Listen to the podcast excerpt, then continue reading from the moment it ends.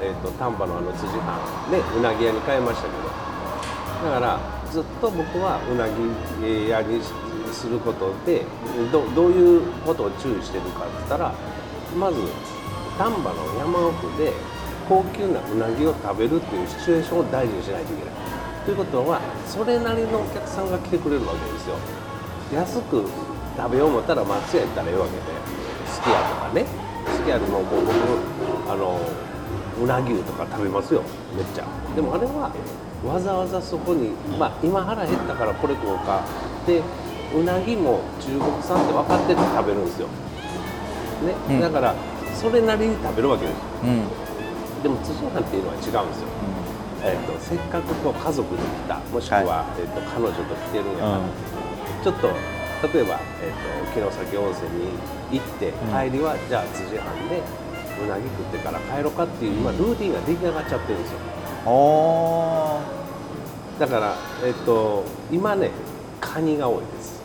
カニを地方から食べに行く。うん。帰りは辻藩でうなぎを食べて帰る。それは何でか言ったらやっぱり春日インター近いし、はい。そこから、えっとえー中国自動車道行くともう東西にボンと行けるわけで、えっと田舎なんだけど実はアクセルアクセスがめっちゃいいですよ、でそうそういう立ち位置にある中で対象となるお客さんを見定めなあかんようんっていうことはずっと言ってます。だからなるほど。和風まあまあ和装でうちゃんと一人ずつ一組ずつ個室にご案内をしてちゃんとしたサービスをする、うん。そしてそこでもちゃんとしたセールストークをする。どちらから来られたんですかとか、うんうん。ちょっとお話しするだけで話が広がる。あそこ私あの昔住んでたとこあるんですって、うん。何かね共通点を探すんですよ。なるほどね。ちょっと待って。辻藩ってうなぎ屋さん？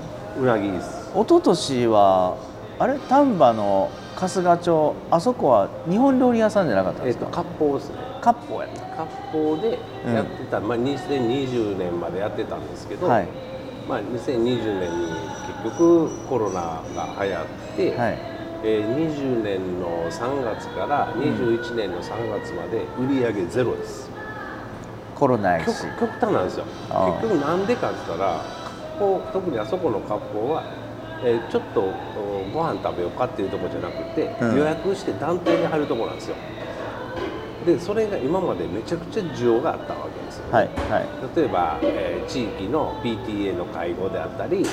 えー学校の先生の会合であったり、えー市役所の職員の会合であったり、えー自治会消防団いっぱいあるんですよ。集まりやん。集まりたがるんですよ田舎は。うんうん。で法事もそうです。やたら遠いんですよなので実はうん。めっちゃ繁盛してたんですよ。だから実はあそこは200年続いてるんですよね。200年老舗中の老舗老舗中ねの老舗ですよね。うんうん。するとそういうお店がいきなり人が集まるなってなると、うん。ゼロになります。で一人二人で来るとこじゃないんで。ガラッと変わっちゃったんですね。変わっちゃった世の中変わったんですよ。うで1年辛抱したけど、うん。もうこれどうもならんと、うん。もうのれん下ろそうと思ってるっていう話になった時にいやそれちょっと待ってと200年の歴史をお前で下ろすんかっていう話、でやっぱりちょっとでもなんぼ頑張ってもこれはもう無理やし、コロナもいつ明けるか分からへんからもう家族には路頭に迷うっていう話で、うん。ほんなら最後にうなぎ屋をやれと。それはあれ今の女将が三沢さんに相談来たわけですか？そうそうそう。もうもう泣きついてきましたね。で最後でもうドライカーなりませんかねっつっても、うん。もう漢方はドライもならんとでそれは早くあの見切りした方がいい、うん。でうなぎの専門店で割烹のそのままの、うん。もうあの客室厨房使えるじゃないですか、うん。でうなぎだけにして、うん。で大広間を全部区切って、うん。今まで全部で5つの個室ができてるんですけどそうか今まで20人30人集まってた大広間を区切ってもう襖も実はあるので、うん。区切るだけですよね。な大広間が3つになって別にまずもう一つ小部屋があったらそれを2つに、まあ、6畳6畳で分けれるんで計5つの部屋ができるので1グループ1部屋のもう完全予約制にししようと。そしたらお客さんが来ると、うんもう大阪神戸からも京都からも来る。でそれは何でか言ったらこの佇まいとそれから本物のうなぎを食わすということ、うん。で値段が高いこと。これがすごい大事な要素で、高いこと？わざわざ？えっと、わざわざ行くのに安いとこは来ないです。ではターゲットが、うん。やっぱりある程度収入のある方がターゲットなので、うん例えば、えー奥様とか、うん彼女とか、安いうなぎ屋に連れて行くわけにいかないじゃないですか。そうか。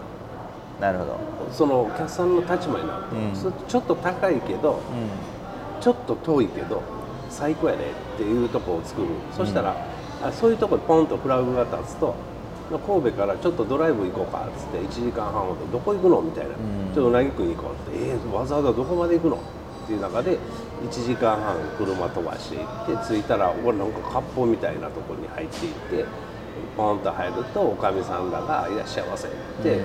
えー、と水について迎えてくれる。あでこちらへどうぞってとこ上がってポンポンポンと階段上がってでこちらへどうぞって襖開けるときれいにもうセッティングしてある。あ、で襖閉めたら完全に個室。ここで、えーまたサービスが始まる。で最高のうなぎが出てくる、うん。食べた時にうわこれめちゃめちゃ美味しいってなるのは、うん。そこまでのストーリーまで頭にも入っちゃってるのでで確かに美味しいんですけど、うんうん。でもめちゃめちゃ美味しいってなって喜ぶ、でもちろん連れてきた方も喜ぶ、はい。連れて行った人も喜ぶ。そしたらもう成立ですよね、でそれが「はい2人で3500円です」って言ったら残念なんですよ。で男の立場からして彼女におごるのに安いメニューにおごりたくない。はい。メニュー見た時にで1人前一人前例えば5000円。え5000円もするの？みたいな、でそれをさりげにじゃあこれ2つ、まあ、頭の中であええのおごってくれたと。うん。でもう値段知ってるから食べた時よこれやっぱ美味しいわと。はいはい、っていうと連れて行った人の価値が上がりますよね、でそういう人を狙いなさいっていうのはターゲットもほんまほんまに狭いけどそこに絞ったんですよ。そうか。だから高いっていう人は飛んでいいと。うん。極端な話、うんうんうん。あの好きやに行ってくださいと。でも正直、本当に原価率ごっつい悪いんですよ。うんそれぐらいいいうなぎめちゃくちゃ使ってるんですよ、でもう今儲けは実は少ないんですけど、うん。